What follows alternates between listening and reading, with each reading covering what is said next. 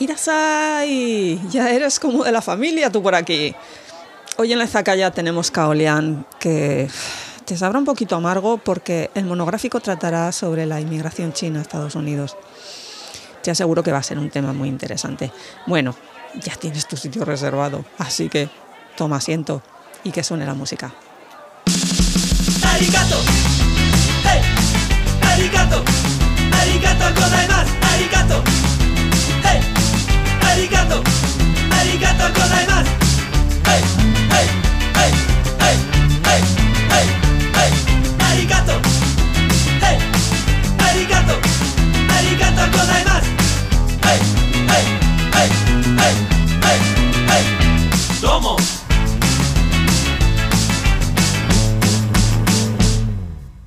Hola gente, nuevo programa y nuevo monográfico, aunque este viene con una advertencia inicial y es que voy a tratar un tema bastante duro.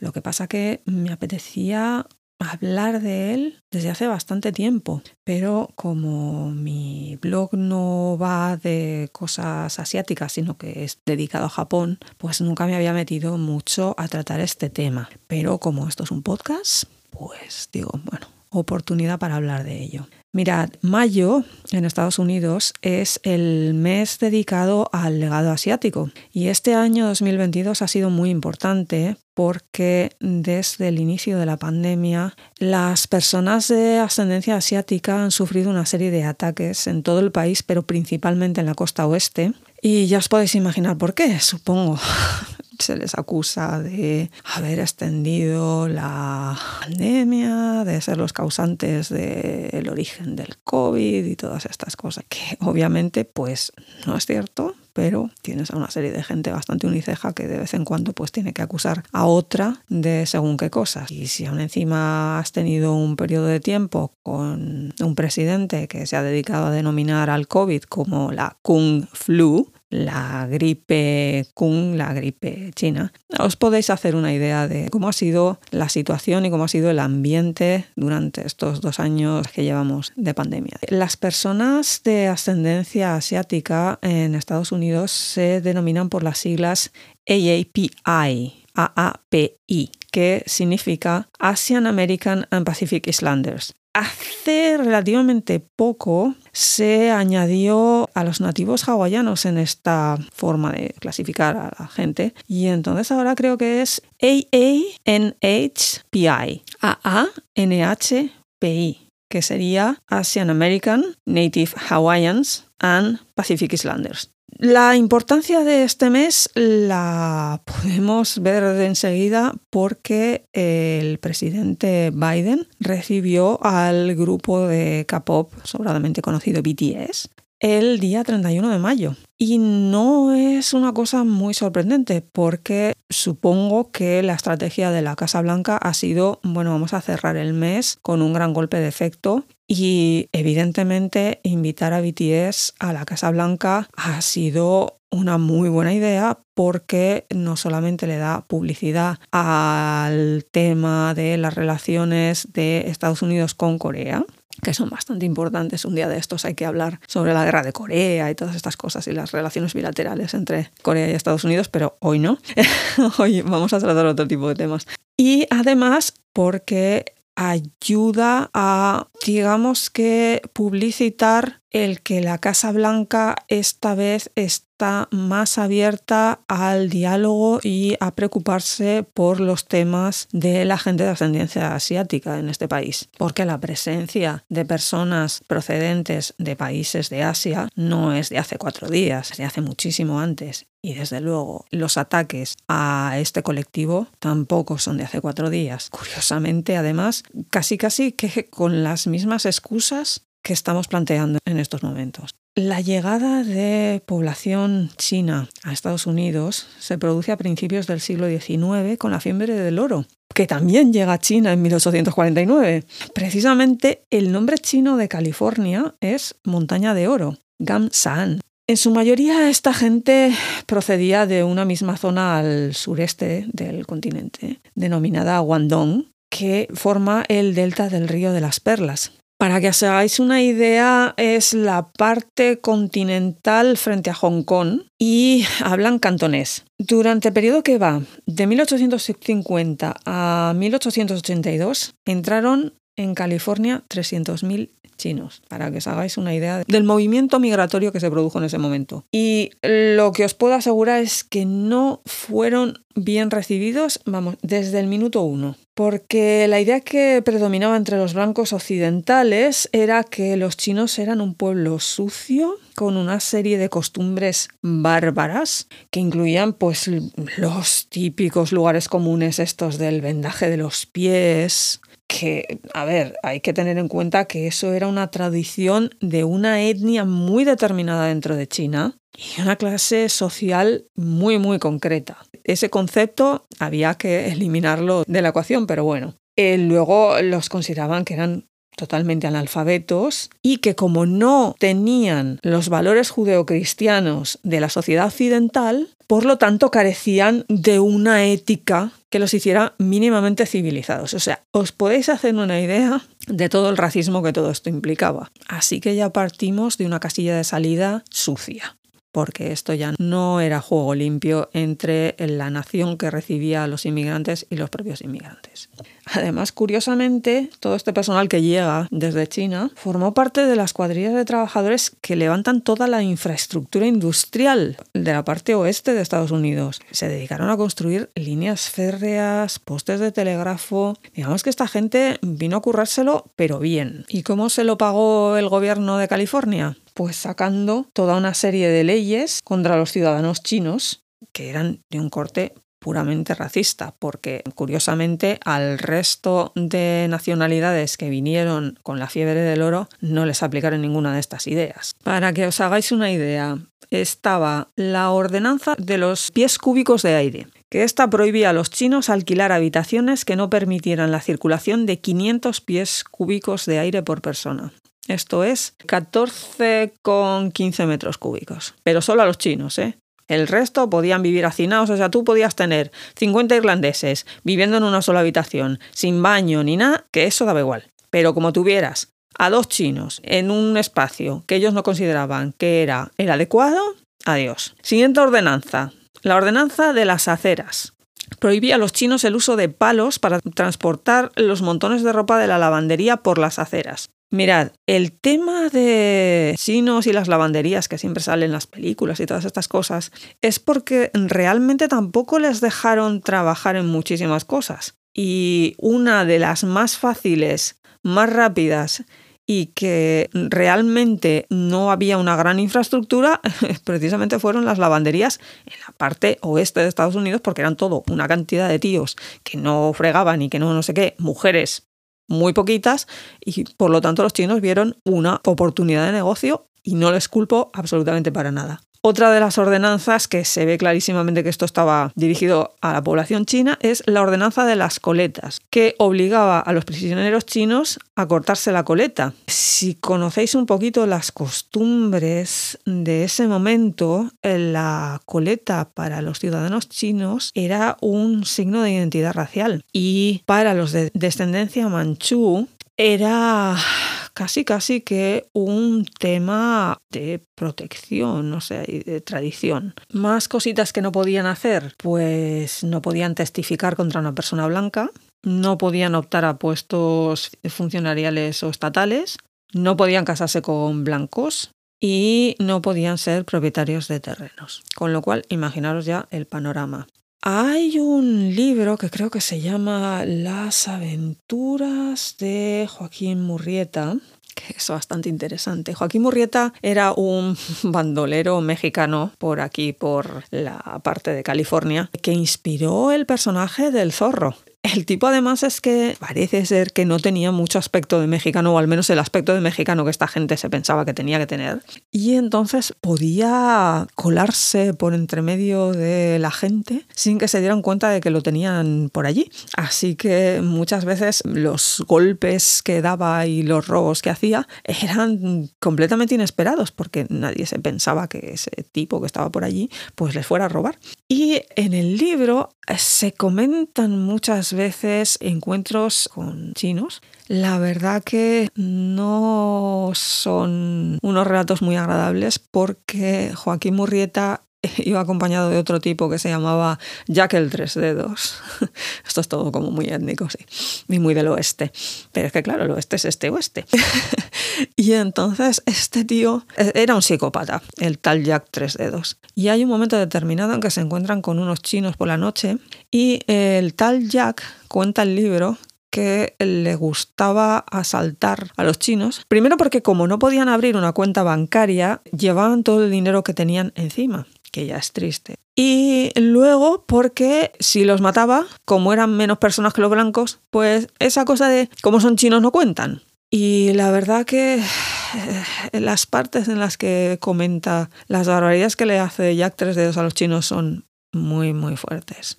Pero vamos, es un libro que para entender cómo era el ambientillo de la California de la época de la fiebre del oro, está curioso. En fin, creo que son como las aventuras de Joaquín Murrieta o algo así. Buscarlo por ahí porque está, está en internet, está colgado en PDF en cualquier página o simplemente buscad Joaquín Murrieta y ahí os cuenta toda la leyenda y cómo se forma el personaje del zorro y todas estas cosas y tal y cómo le cortaron la cabeza y luego pasearon la cabeza por medio de Estados Unidos. Pero eso, eso no viene a cuento ahora. Otro testimonio así actual que sirve también para hacerte una idea es la serie creo que era de la HBO que se dice Deadwood. En esa salen chinos.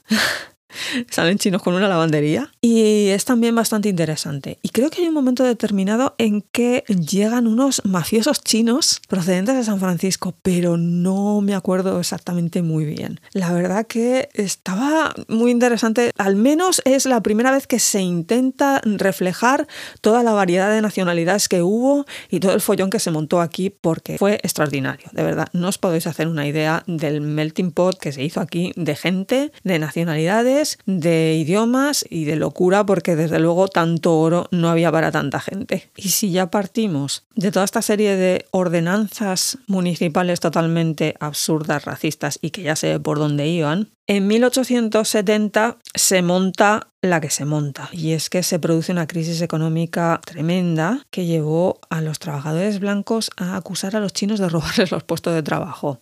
¿Os suena? Porque a mí sí.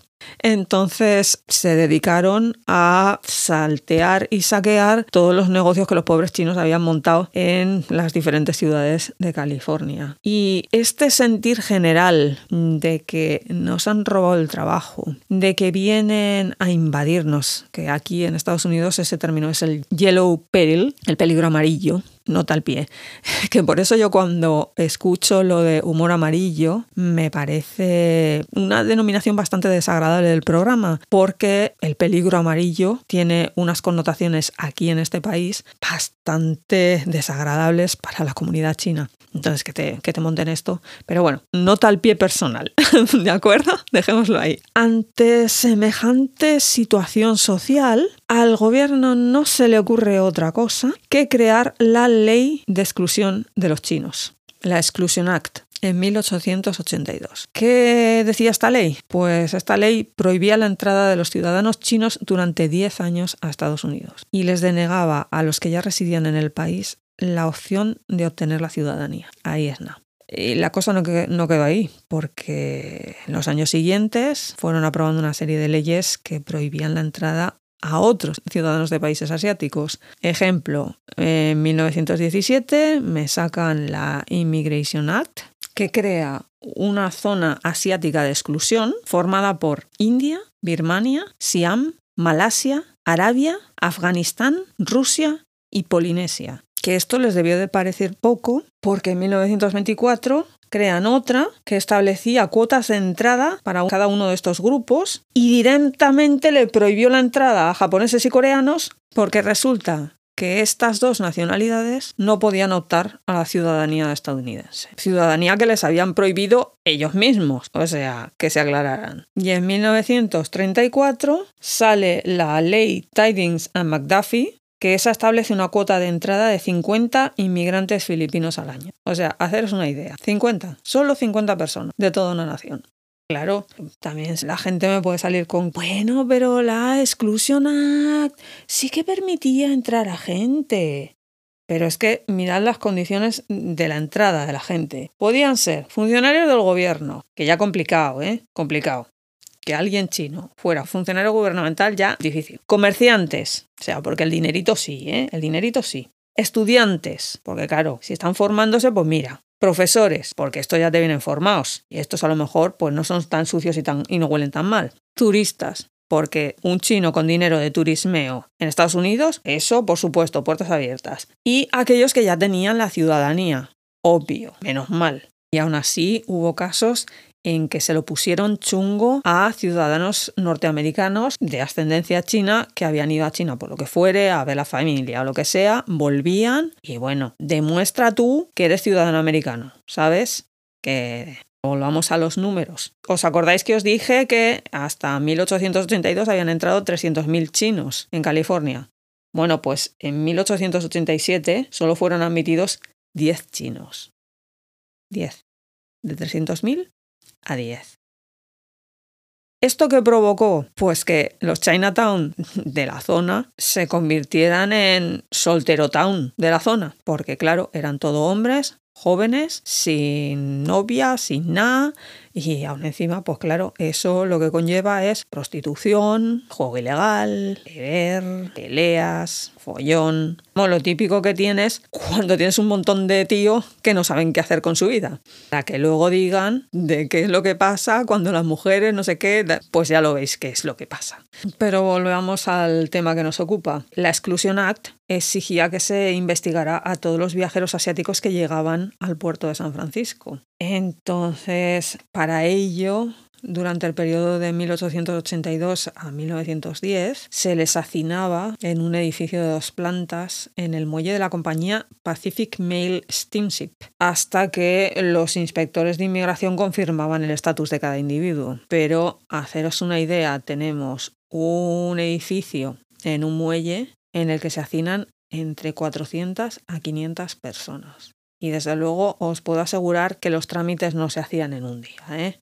Allí se pegaban pues al menos un par de días fijo. Evidentemente, en la comunidad china en este momento en San Francisco era bastante importante y digamos que tenía cierta influencia, no, no mucha, no mucha, porque claro, eran chinos, pero alguna influencia tenían y se dedicaron a denunciar las condiciones de insalubridad del, del sitio, porque aquello era un desastre. No digo desastre, para que os hagáis una idea, en 1908 un grupo de 30 chinos pudieron escapar porque hicieron un agujero en la pared. O sea, imaginaros cómo estaba la pared, cómo era la calidad de la pared para que te salgan 30 chinos así corriendo. Entonces se realizó una investigación y los propios de la Oficina de Inmigración declararon el edificio inseguro frente a incendios y se propuso entonces, bueno, pues vamos a construir un centro de control inmigratorio y mira, pues ya que tenemos la isla es ahí, pues mira, en Angel Island, que la gente cuando visita San Francisco, pues claro, desde la ciudad tienes unas vistas maravillosas de la isla de Alcatraz, súper famosa, la cárcel y todas estas cosas, y el Golden Gate allí al lado y todo esto, todo, todo súper bonito. Pero en realidad, si tú te fijas un poquito más atrás, un poquito, nada, está Angel Island. Está justo enfrente de, de Tiburón y tiene unas vistas espectaculares de la ciudad de San Francisco. Se puede visitar hoy en día, tienes un ferry, sale de Tiburón y la verdad que merece muchísimo la pena ir. ¿eh? Merece muchísimo la pena ir para tomar contacto con lo que os voy a contar ahora, que es cómo se monta la oficina de inmigración de los Estados Unidos en Angel Island. La isla del Ángel, que para la comunidad china no tiene nada ni de pacífica ni de angelical. En un principio creo que hubo establecido un destacamento militar. hay unas casas y tal así antiguas, de vez en cuando hacen alguna recreación de estas de época y tal, todos muy puestos y ellas con unas faldas muy estupendas. Pero al otro lado de la isla, la que daba directamente a la ciudad de San Francisco, pues tenían allí terreno para aburrir, allí para construir. Y el 21 de enero de 1910 se inaugura un complejo inmigratorio que lo publicitaron como, bueno, como si aquello fuera un resort de vacaciones de lo bien montado que habían hecho aquello. Mira, para que os hagáis una idea, uno de los periódicos publicó. De hecho, los recién llegados de costas extranjeras probablemente pensarán que han llegado al paraíso cuando salgan de sus camarotes y desembarquen en este resort de verano que es el centro de inmigración de Angel Island. Mirad, me río por no llorar, de verdad, ante semejante ironía del tema. Desde el primer momento, todo este complejo tuvo problemas. ¿Por qué? Pues porque primero lo construyeron con cuatro duros. Si ahora hacen las casas que son puro papel, en aquella época, pues imaginaros cómo debía ser el asunto. Y luego que tú montas una cosa en una isla que no tiene ningún tipo de infraestructura. O sea, no hay cañería, no hay palo váter, no... agua, olvídate. Con lo cual, una falta de agua potable increíble. Y luego que tenías que traerte todo de la costa porque ya me dirás qué produces tú en esa isla. Nada. Ni siquiera se preocuparon de, bueno, me vamos a montar un huerto. Ni eso.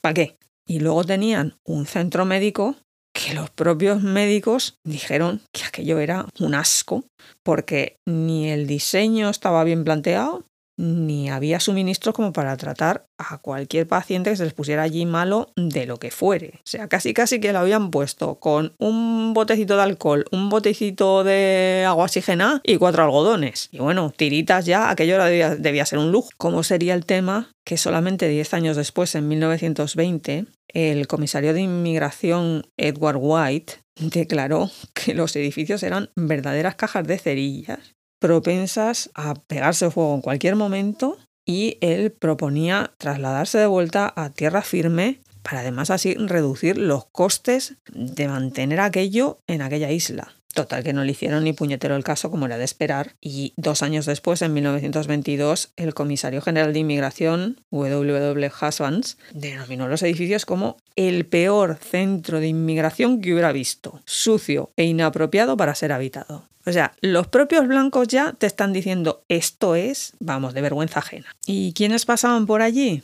Pues mirad, dos tercios de los inmigrantes procedían de China y Japón, pero también hubo gente de India, Corea, Sudamérica, las islas del Pacífico, Australia, Nueva Zelanda, Inglaterra, Alemania, España, México, América Central y del Sur. Que claro, la gente está acostumbrada a que cuando les hablas de este tipo de procesos inmigratorios y demás, de estas épocas, se acuerda de que en las películas te sale lo de la isla de Ellis, Ellis Island, allí en, en Nueva York. Pero la diferencia está en que el proceso en esa isla creo que llevaba como un día y pico o algo así y enseguida ya pues si comprobaban que eras legal ibas para adelante y si no pues te deportaban enseguida. En este caso los procesos se podían alargar bastante. Y desde luego no encontraréis películas ni series en las que te saquen este proceso. No las encontraréis. ¿Y por qué? Pues porque el gobierno de Estados Unidos se tiene que empezar a tapar las vergüenzas si se tiene que poner a contar la historia de la gente que pasó por este centro de inmigración. Porque el 70% de los chinos que formaron parte de los detenidos de Angel Island fueron sometidos a comprobaciones más largas, más interrogatorios y detenciones que el resto. Para que os hagáis una idea, por eh, Angel Island pasaron 100.000 chinos, 85.000 japoneses, 8.000 asiáticos del sur, 8.000 rusos y judíos, 1.000 coreanos y 1.000 filipinos. Y claro, pues uno llega a la conclusión de que, bueno, esta gente montaría un sistema de cribado que sería perfecto. Pues tengo buenas, malas noticias. No. Porque ¿qué pasó? Pues que echa la ley, echa la trampa. Y todas estas medidas y demás, y todos estos exclusions y y todas estas patrañas occidentales, solo sirvieron para que se creara un mercado ilegal de papeles y de inmigración ilegal a ambos lados del Pacífico que ríe de tú de lo que he montado ahora. O sea, tenías empresas mintiendo sobre falsos comerciantes, gente declarando tener más hijos de los que realmente tenían para poder meter más gente, que a estos los denominaban los paper sons, los hijos de los documentos, o sea, era tu hijo porque lo decía un papel, pero vamos, Si te habías conocido en el pueblo o si te habías visto alguna vez así de medio lado, ya era milagro. No recuerdo quién decía que si te ponías a contar los hijos de las mujeres chinas que había en San Francisco, salía que tenían 50 cada una. Para que os hagáis una idea del pufazo increíble. Otra cosa que pasó fue que eh, durante el gran terremoto de 1906, sabéis que se destrozó todo San Francisco y demás, que fue más eh, por los incendios provocados por el terremoto que por el terremoto en sí, pero bueno, es otro tema. En ese incendio se quemaron todos los certificados de nacimiento de, de la ciudad. Así que muchos chinos aprovecharon la contingencia para declararse nacidos en San Francisco. Y como no había forma humana de comprobar si aquello era verdad o no, pues claro, allí se te colaron todos los que pudieron y más. Pero bueno, vamos a explicar el proceso que se iniciaba cuando la gente llegaba en barco hasta la costa oeste de Estados Unidos y se supone que tenían que bajar en el puerto de San Francisco, pero no se producía ese hecho. El tema es que todo el proceso inmigratorio se iniciaba dentro del barco, porque los agentes subían y realizaban una primera inspección y selección de la gente que estaba allí. Os podéis hacer una idea de que obviamente los pasajeros de primera y de segunda clase que en su mayoría eran blancos, eran entrevistados en sus camarotes en privado y no iban a tener problemas ya lo digo yo. El resto, pues el resto se les montaba en un ferry para Angel Island. Los no asiáticos, pues bueno, pasaban un poquito de tiempo allí tal, a ver, los papeles, tal, tú que vienes, tal, y los dejaban pasar. El resto, pues te podías pegar entre varias semanas hasta meses. Y aquí voy a contar una serie de cosas que os van a recordar muchísimo a algo porque a mí me sucedió. Yo estaba escuchando al Ranger, ahora es un parque, creo que es nacional, sí, creo que es un parque nacional. Entonces yo estaba escuchando al Ranger y estaba explicando todo este proceso y dije, pero ¿por qué me suena tanto? ¿Por qué me suena tanto? Y es que realmente se parece demasiado al proceso que estamos acostumbrados a ver en las películas que van sobre Auschwitz y todos los campos de concentración alemanes durante la Segunda Guerra Mundial. Así que me imagino que los alemanes debieron hacerse la siguiente composición de lugar. ¿Para qué cambiar de sistema si este les ha funcionado de coña en Estados Unidos? Mirad lo que hacen. Los montan en el ferry, llegan a la isla y al llegar los pasajeros tenían que dejar sus equipajes en un almacén y después eran llevados a un edificio donde los hombres y mujeres eran separados. Si esto no suena, una vez separados por género, se les separaba por nacionalidad para que no se contaminaran o algo así. Los matrimonios no podían estar juntos, así que eran separados y sin posibilidad de comunicarse. ¿Os suena? Los niños menores de 12 años se quedaban con su madre. Los mayorcitos ya pasaban a la zona de hombres. ¿Os suena de algo? Esto para los asiáticos. Los blancos ocupaban otras instalaciones muchísimo mejor, los trataban muchísimo mejor que a todos estos, os lo puedo asegurar. El primer día que era lo de separarlos por géneros y nacionalidades, eh, se les metía en el edificio de administración y se revisaba su caso, uno por uno, creándoles una ficha individual. ¿Os suena? Con foto. ¿Os suena? Y mientras se tramitaba la entrada al país, se les asignaba un edificio donde tenían pues una cámara y tal. ¿Os suena? El segundo día, visita al hospital para un examen médico. ¿Os suena? Que el examen médico, pues antes de 1910, eh, se supone que era para detectar una enfermedad que se dice tracoma, provocada por la clamidia trachomatis, y que es una inflamación de los ojos por una infección y que produce ceguera. Luego también buscaban signos de tuberculosis, sífilis, obvio, gonorrea y lepra. Si te encontraban alguna de estas cosas, expulsión inmediata.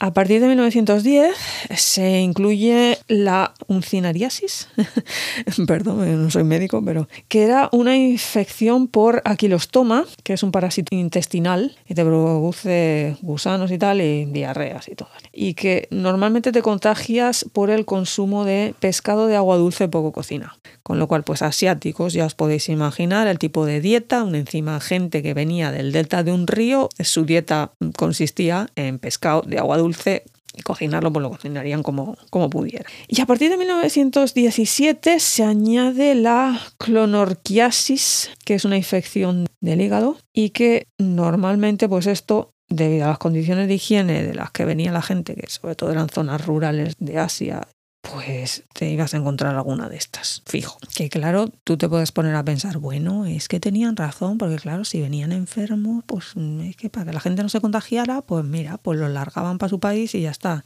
Mirad, la inmensa mayoría de estas enfermedades en ese momento en Estados Unidos tenían tratamiento. Entonces la comunidad china protestó y al final, después de mucho insistir, se admitió que recibieran tratamiento, pero se lo tenían que pagar ellos. En eso parece ser que no han cambiado mucho de entonces ahora. ¿Y qué ocurría? Pues que algunas estancias en el hospital se prolongaban más de lo necesario porque así les sacaban más dinero. Más cositas del examen médico, pues por ejemplo que a los hombres se les desnudaba para encontrar deformidades. ¿Os suena? Afortunadamente las mujeres no era necesario, salvo que los médicos pues, consideraban que, en este momento pues sospecho que tiene tal enfermedad o lo que sea, necesito explorarlas más. No quiero imaginarme qué es lo que podía pasar ahí, no quiero imaginármelo, ¿vale? No quiero imaginármelo porque si no, o sea, piensa mal y acertará. Y luego, si había dudas sobre la edad del individuo, fuera hombre o mujer, entonces sí que se les desnudaba para inspeccionarles los genitales. ¿Os suena? Otro de los testimonios es que se les podía pedir que defecaran en el momento, allí, delante de todo el mundo. Así, por la buena de Dios, ponte aquí a, para tomar muestras pero ni biombito, ni una estancia así apartadita, así, pues mira, te damos este orinal. No, ¿eh? No. Y bueno, a partir de ahí se iniciaba un compás de espera que podía ser de entre dos a tres semanas para pasar a la siguiente fase que sería el comité de evaluación de tu caso. Y mientras tanto, ¿qué hacías? Pues aburrirte bastante, porque los hombres pasaban a un edificio que tenían aparte, ese se conserva, y ese contaba con una serie de literas metálicas que iban del techo al suelo, bastante pequeñita la verdad. Ventilación pues ya os podéis imaginar cómo era y el nivel de hacinamiento importante. Las mujeres no, las mujeres se quedaban en la segunda planta del edificio de la administración, la verdad que eran en número inferior a los hombres. Con lo cual, pues un poquito mejor parece ser que, pero vamos, mismas literas, misma disposición y misma composición. Había un comedor y se supone que tenían una zona de recreo yo la he visto y os puedo asegurar que si eso es una zona de recreo, que venga Dios y lo vea. Aquello era un puño, era muy pequeño ese espacio. No podían escribir cartas, no podían recibir cartas, con lo cual la comunicación con el exterior, pues os podéis hacer una idea. Creo que recibían periódicos proporcionados por las organizaciones chinas de San Francisco y sí que tenían visitas de misioneros que además a, veces eran chinos. Y lo que pasa que, claro, pues sí, algo les ayudaban y tal, pero a lo que estaban allí era a convertir al personal. A la verdadera que parece ser que cuando cerró el chiringuito este, mm, convertidos al cristianismo me parece que ninguno. O sea, éxito bastante poco. Limpieza, pues la limpieza creo que corría a cargo de los propios que estaban allí. Creo que en algún momento determinado por fin les dieron jabón, pero al principio ni jabón para lavarse. La ropa se la tenían que lavar ellos como pudieran. Sitio para atender olvidaos ninguno, con lo cual hay fotografías en las que salen todas las literas con una cuerda entre medio, con toda la ropa por allí tendida. Eh, lo tenían prohibidísimo, pero bueno. Y luego como entretenimiento, pues juegos de cartas, supongo que mayón que se harían por ahí, porque un chino y un mayón forman una unidad en sí misma. Y luego también montaron grupos de ópera china, de literatura y cosas de estas. Y otra de las cosas que hacían era grabar poemas en las paredes del edificio, que se han conservado, pero de eso os hablaré después. Que además era un delito federal, creo, porque como el edificio era del gobierno de los Estados Unidos, no se podía hacer pues pintadas ni maltratar los muros, porque evidentemente pues eso era un delito, era un crimen. Pero claro, cuando estás en una situación como la que estaba esta gente, obvio que le resbalaba un poquito esto de es que estás cometiendo un delito federal. Dice, mira, dejémonos de leches. Y cuando ya por fin te tocaba el turno y pasabas, pues iniciaba la evaluación de tu caso. ¿Que ¿En qué consistía? Pues tenías a dos inspectores de inmigración y un estenógrafo que mm, tomaba nota de lo, del interrogatorio. Fijaos que hasta este momento no estoy hablando para nada de intérpretes.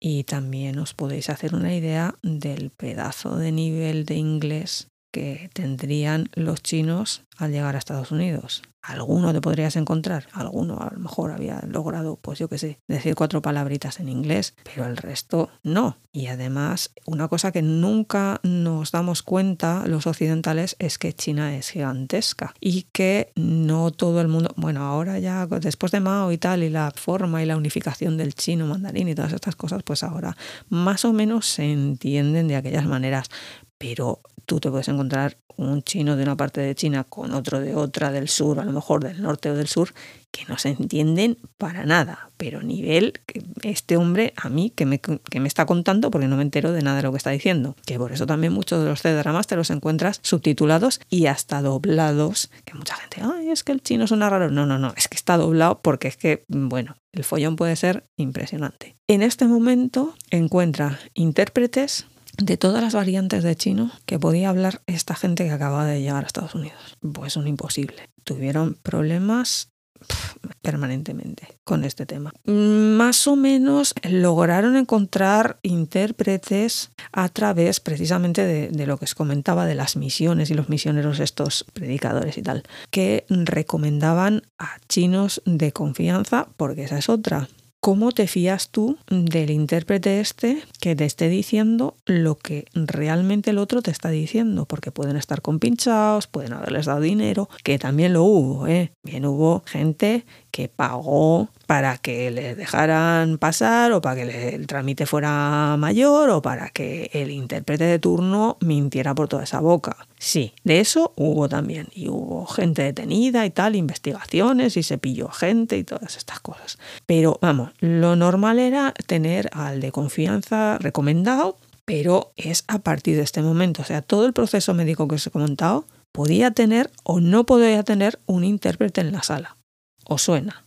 Y bueno, uno piensa, comité de evaluación, una institución seria como es la de migración de Estados Unidos, la migra que le dicen, la migra, que se sigue diciendo. Bueno, pues tú te imaginas que tendrán, bueno, un sistema de comprobación, de interrogación, de tal, que realmente pille en un renuncio a todo el mundo y que sea algo estándar para todos los casos. Bueno, pues no existía un modelo legal de interrogatorio o de tratamiento de los casos. Ya con eso os podéis hacer una idea de cómo era la organización de este numerito. Así que, ¿el interrogatorio en qué consistía? Pues en lo que le diera el inspector por preguntar ese día. ¿Y qué papeles tenías que llevar? Pues los que le diera al investigador ese día por, por pedir. ¿Os suena?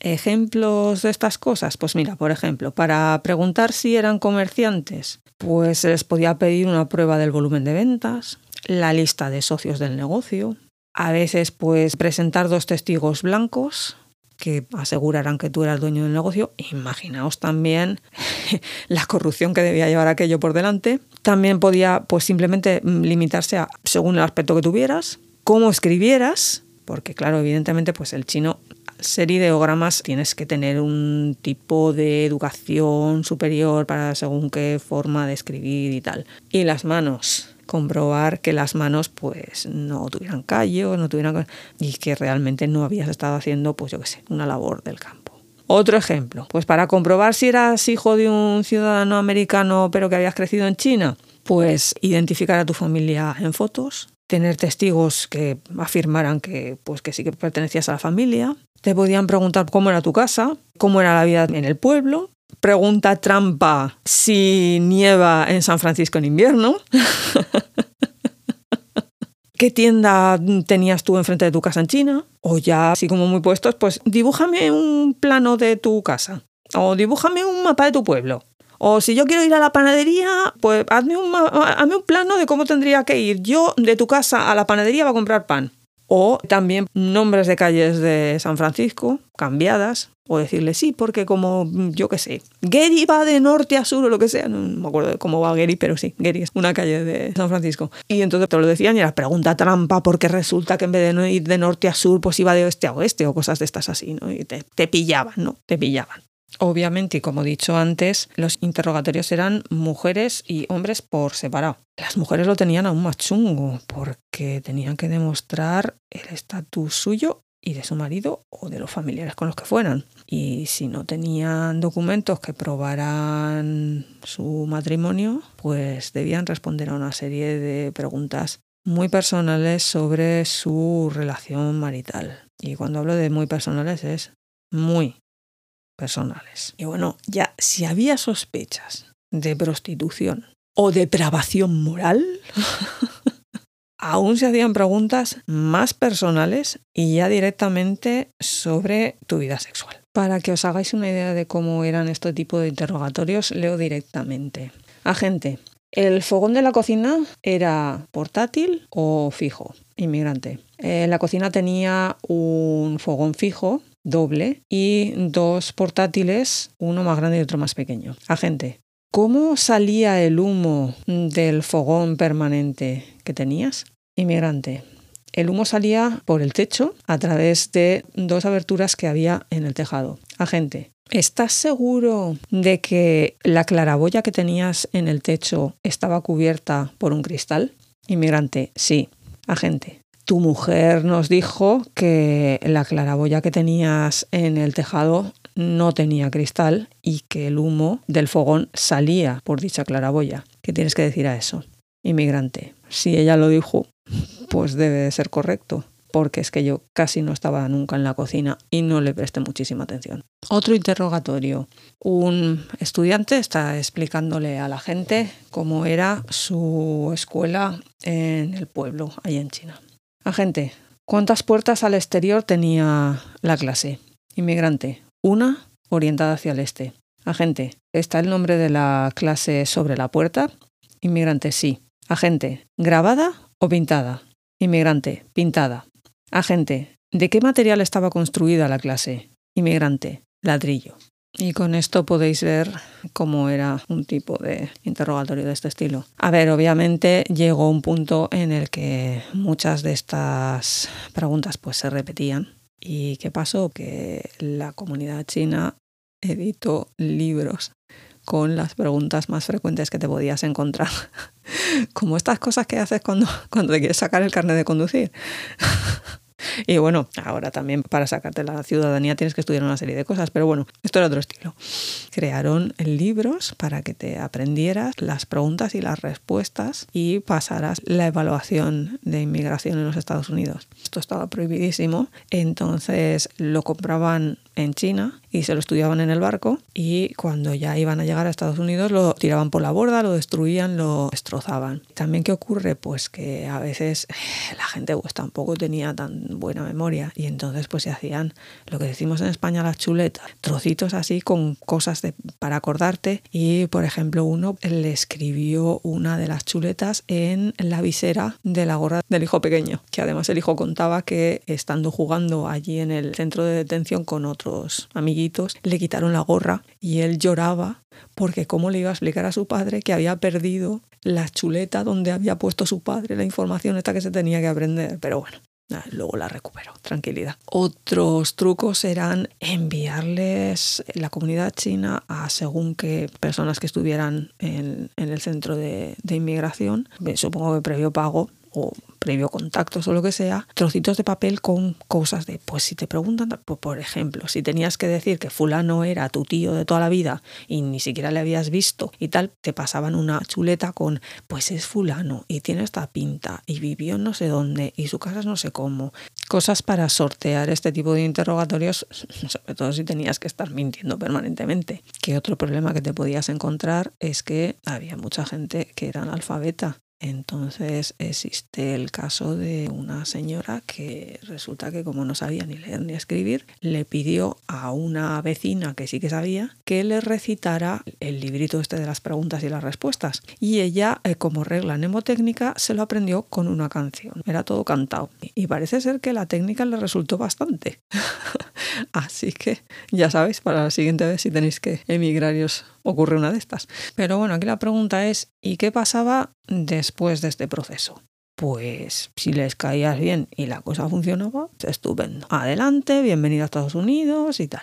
Si no funcionaba, se supone que te deportaban, pero tenías la opción de apelar tu caso en Washington, D.C., la capital, o llevarlo a una corte federal ir a una instancia superior. Hubo muchos chinos que se acogieron a este proceso. Lo que pasa que, claro, tenías que pagar y pagar bastante dinero. La cosa podía subir de entre 100 dólares a 1000 dólares, que para la época ya es, ¿eh? Que todo este lío legal lo llevaban a cabo una serie de abogados que debían ser pueblos habituales de este tipo de temas, porque además solo el 5% de los que apelaban era deportado realmente mm, merecía la pena si te lo denegaban apelar. Lo que que, claro, necesitabas una cantidad de dinero que muchísima gente no tenía. Además, el proceso podía durar un año y mientras tanto tenías que quedarte en la isla. ¿Y cuándo se acabó el chiringo este y demás? Ironías del destino, en noviembre de 1940 hubo un incendio que se llevó por delante la inmensa mayoría del complejo, solamente quedó en pie el edificio de los hombres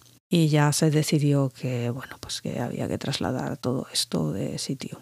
Eh, los interrogatorios y demás se mantienen hasta 1942, cuando, más ironía todavía, China pasa a ser aliado de Estados Unidos en la Segunda Guerra Mundial. Así que pues tienen que cambiar las tornas y aquello tiene que desaparecer. Que aún les costó un rato porque hasta 1952 no se traslada todo el tema de papeleos a cada una de las embajadas o consulados que tiene Estados Unidos por las diferentes naciones asiáticas. Y solamente en 1965 es cuando se iguala el estatus migratorio de China con el resto de países. ¿Y qué pasó con lo que quedó en pie en Angel Island? Pues el edificio este que era de los hombres se utilizó como prisión para los prisioneros de guerra durante la Segunda Guerra Mundial pero realmente pues eso pues duró lo que duró. Y luego ya la idea era tirar el edificio abajo y aquí paz y después gloria porque todo el mundo incluidos los chinos querían olvidar esa etapa de la historia. El problema es que hay veces que la historia es bastante cabezona y no se deja olvidar así tan fácilmente. Y resulta que uno de los Rangers Alexander Weiss creo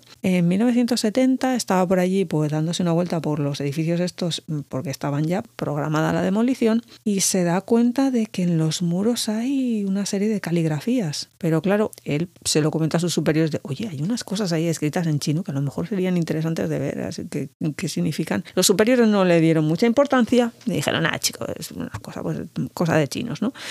Porque vamos, en los 70 la actitud ante las razas asiáticas seguía siendo pues, muy parecida y ya veis en, en el panorama en el que estamos ahora. Weiss, que se queda todavía así con la mosca detrás de la oreja, contactó con su profesor de biología en el colegio, que era el americano-japonés George Araki.